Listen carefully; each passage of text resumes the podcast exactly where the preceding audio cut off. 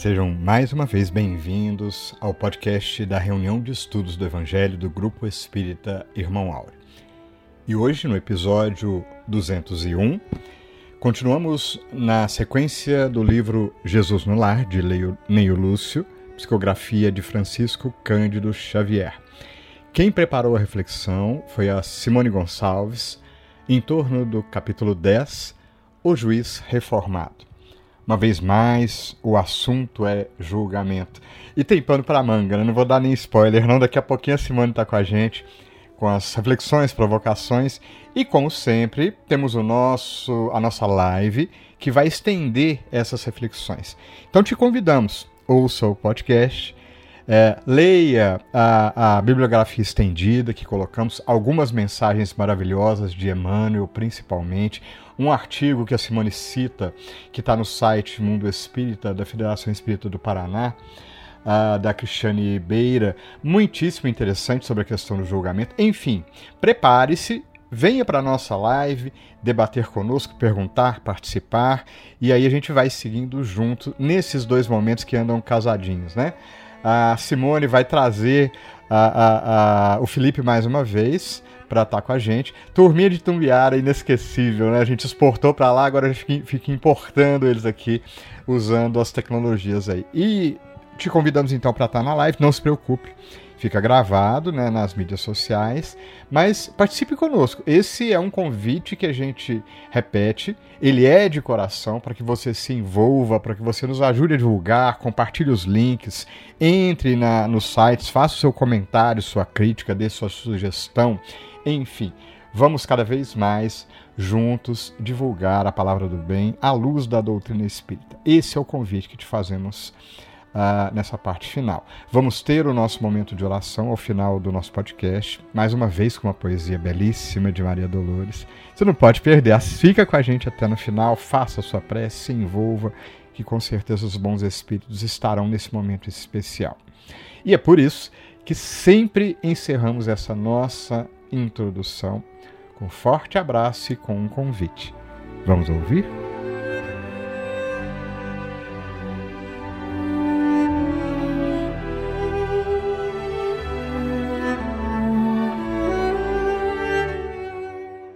Muita paz e pedindo a Jesus que abençoe cada um dos que estão aqui ouvindo, que abençoe os nossos lares é, nós daremos continuidade aos estudos do livro Jesus no Lar, por Neio Lúcio. E nós vamos refletir hoje sobre o capítulo 10, o juiz reformado. Resumidamente, é, a lição fala das discussões que havia entre os discípulos, né, depois do, do dia de trabalho, sobre o julgar. E cada um fazia seus, seus apontamentos, né, o que, que achava, dava sua opinião. E dado momento da conversa em que, abre aspas, né, em torno do direito de observar e corrigir, interferiu Jesus sem afetação. Inegavelmente, homem algum poderá cumprir o mandato que lhe cabe no plano divino da vida, sem vigiar no caminho em que se movimenta sobre os princípios da retidão. Todavia, é necessário não inclinar o espírito aos desvarios do sentimento para não sermos vitimados por nós mesmos. Seremos julgados pela medida que aplicarmos aos outros. O rigor responde ao rigor, a paciência à paciência, a bondade à bondade. e ele narra a história, então, é, de um magistrado, né, de um juiz que vivia lá em Israel, que ele era muito austero, muito violento e que imprimiu o terror e a crueldade no local, abusando do poder que ele tinha em relação às ordenações, às punições, é, a questão de aumentar a quantidade de soldado, criar prisão e inventou vários instrumentos de tortura. E o povo daquela localidade, ele era fiscalizado o dia e a noite inteiro e tudo era motivo, né, para a ordem desse tirando, né, de cumprir pena, de pagar a multa, de ser castigado. Mais um dia, esse magistrado, ele caiu nas mãos de guardas bêbados e inconscientes que não reconhecendo ele, trancaram ele na prisão e é, aplicaram os mesmos dispositivos, as mesmas normas, as mesmas regras que ele tinha imposto, né? Depois que foi reconhecido, que foi que ele foi solto, né, que ele já tinha sofrido muito, esse magistrado ele reconheceu o perigo, o perigo, né, de dar poder a quem ainda é ignorante. Bom, Aí, entre aspas, né, no, no, livro ele comenta, né? Percebeu que a justiça construtiva e santificante é aquela que retifica, ajudando e corrigindo na preparação do reinado do amor entre os homens. Aí houve mudança né, do comportamento dele, mas ele continuava atento às funções que lhe competia, que ele era magistrado. E ergueu sobre o tribunal, a benefício de todos, o coração de um pai compreensivo e amoroso. E na lição, é, Jesus completa, né? Somente aquele que aprendeu intensamente com a vida, estudando e servindo, suando e chorando para sustentar o bem entre os espinhos da renúncia e as flores do amor, estará habilitado a exercer a justiça em nome do Pai. Bom, voltando para o nosso dia a dia, né? Nós temos que a gente ainda não está habilitado, nós não estamos ainda em condições para fazer esse julgamento, né? e que é válido e possível somente o auto, o auto julgamento. Que quantas e quantas vezes nós julgamos o outro utilizando os nossos valores morais e no final a gente percebe que quem estava errado éramos nós, que a gente cometeu erros em relação ao outro. E nós lembramos do Sermão do Monte para que a gente não, para que nós não nos coloquemos na posição de julgador de outra pessoa. E Jesus nos, nos ensinou nesses ensinamentos, né? Não julgueis para que não sejais julgados. Está Mateus capítulo 7, versículo 1. E Jesus sempre ele mostrou com sua autoridade moral, né, exemplos em relação a isso. E nós temos o caso, também citado né, no Evangelho, por João, capítulo 8, versículo 3 a 11, sobre é, a mulher que foi pega em adultério. E que o, as, as, pessoas a condenavam, queria que ela, que, que ela fosse apedrejada. E Jesus relata, né, quem estivesse em pecado, que atira a primeira pedra e começa a escrever na areia. Alguns comentam que ele começou a escrever é, situações que colocava cada um nesse, nesse processo né, de autoanálise, né, de, de crimes, de desvios de conduta. E no final, todos foram saindo, né, cada um no seu tempo. Começou com os mais velhos indo embora, até chegar ao mais novo. E quando Jesus ergueu a cabeça, não tinha mais ninguém ele pergunta, né? Onde estão seus acusados, acusadores? Nenhum deles a condenou? E ela respondeu: Não, Senhor. E Jesus disse: Eu também não a condeno. Vai e não peque mais. Então, Jesus, que era o exemplo moral maior que nós temos, ele próprio não, não condenou essa mulher que foi pega em adultério. E nós, ao contrário, a gente julga e condena, né? Bom, se a gente procurar agir de maneira mais, mais empática, compreensiva, muitas ideias preconceituosas vão sair dos nossos valores de julgamento, né, do nosso julgamento, porque é, nós vamos ser mais sensíveis à causa alheia. Nós vamos reportar a matéria de Calcutá que ele ensina. Se você julga as pessoas, não tem tempo para amá-las. Ou seja, a gente perde nosso tempo analisando, procurando defeitos alheios e a gente não acolhe essas pessoas, a gente não ampara, a gente não ama. E a gente cita alguns exemplos, né, algumas passagens é, da história de Jesus e a gente pega Simão Pedro, por exemplo, que não aceitava a proximidade de Madalena que a julgava, que naquela situação era muito é, patriarcal, né? E, e, Pedro considerava que Madalena não era digna de estar no meio do apostolado, né? E outro exemplo que a gente tem é Saulo, que também, como aquele magistrado, criou dispositivo, criou leis para penalizar os cristãos. Mas a gente percebe que ao longo da história dele, quando ele se converteu, ele também passou, ele foi penalizado pelos mesmos mecanismos que ele próprio criou. Ó, e no nosso dia a dia, a gente observa o seguinte: quem é aquele que, que julga, que condena, ele muitas das vezes, para não falar a maioria das vezes, né, ele acha que ele é superior, né, que ele é mais do que aquela pessoa que ele está julgando. E isso incita o orgulho próprio, por ele se achar que é melhor. Então, dentro dessa lição de Jesus, é claro que cada um tira suas, suas reflexões, porque dentro de cada capítulo, né, de cada mensagem, a gente vai analisar conforme também até o momento que a gente vivencia, conforme os nossos conhecimentos, né? mas o que eu tiro dela é que a gente precisa é, prestar atenção ou cultivar a questão da indulgência e da empatia. Quando a gente, quando nós nos deparamos com situações semelhantes a essa. Bom, com a indulgência, é, a gente pode colocar à disposição para auxiliar aquela pessoa que passa por alguma situação delicada, por algum problema, que cometeu algum erro. E enquanto com a empatia, nós podemos questionar, né? E se fosse com a gente?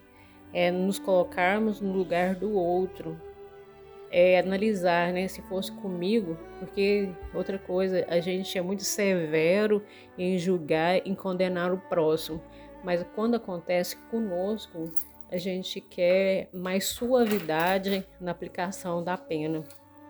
Essa questão do, do julgamento, em algumas profissões, é muito delicada, muito difícil, e eu penso que essa questão da empatia e da indulgência é fundamental para a gente ser mais assertivo.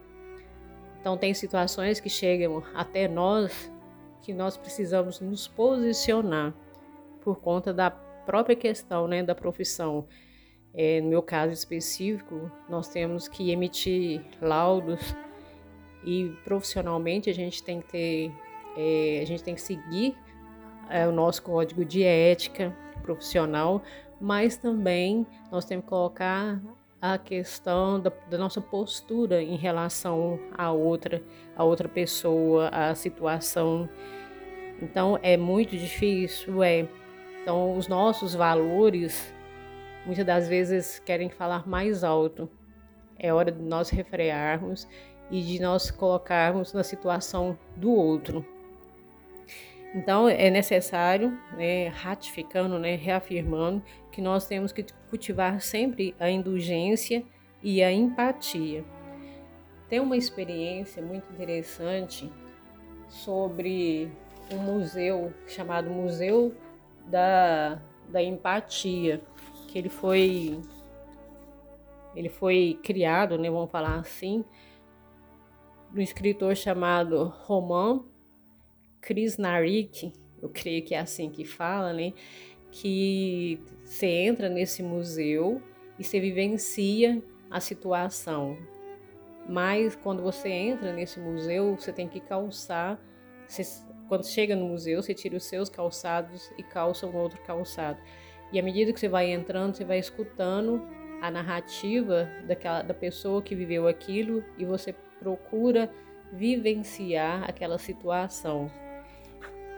Então, a moral disso né, é que somente quem calça ou quem vive aquela experiência é que tem possibilidade de falar no lugar delas. Então, é necessário que nós estejamos é, abertos para entender o outro.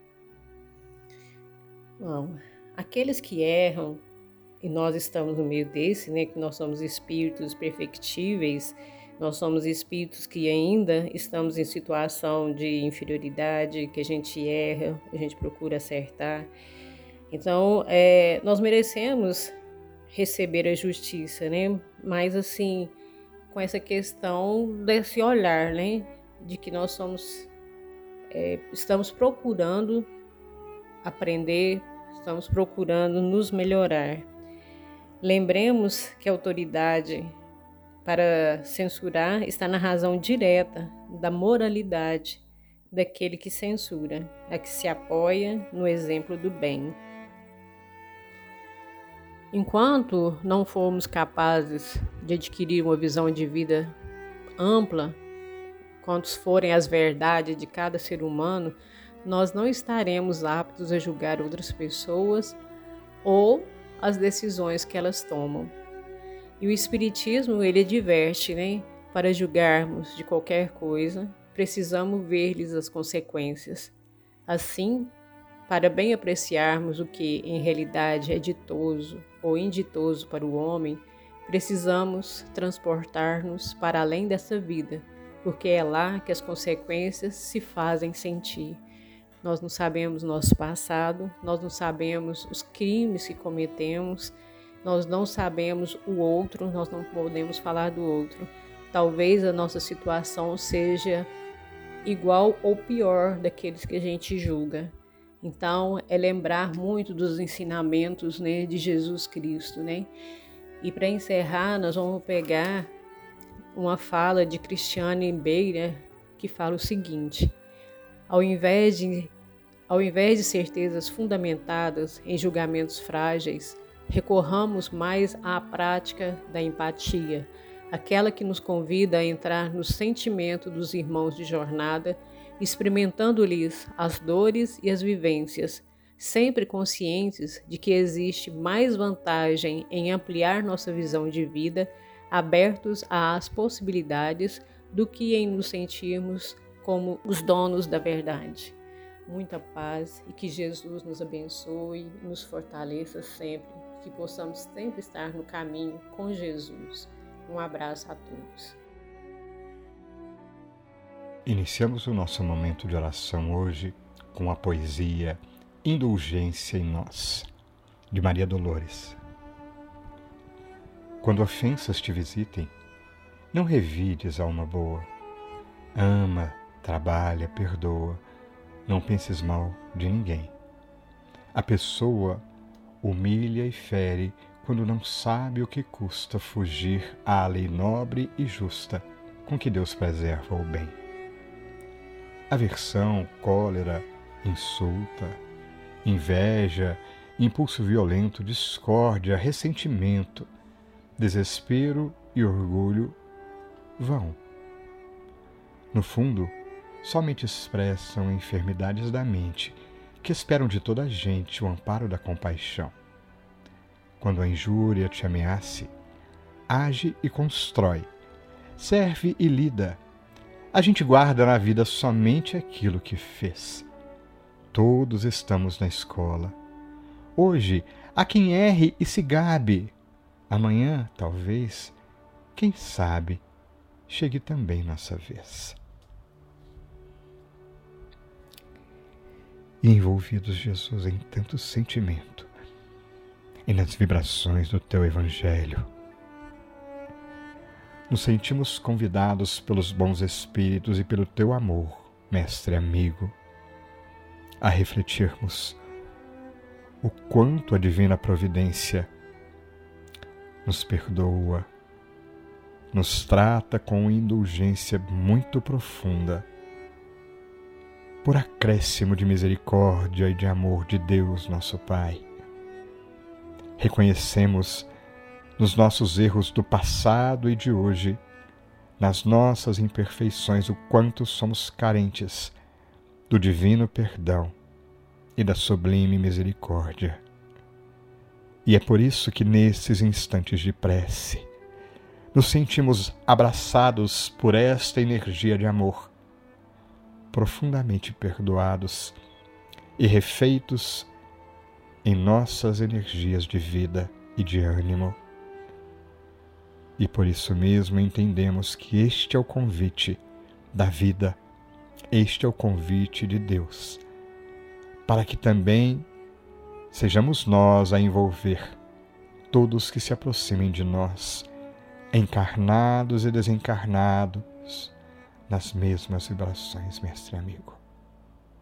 Mas se porventura uma vez mais errarmos e falharmos, ajuda-nos a lembrar que a vida continua e que, imersos nessa sublime escola, outras oportunidades se farão, convidando-nos a mais um esforço, a agirmos diferentes e a continuarmos caminhando, sabedores, mestre amigo, que aguardas sempre por nós.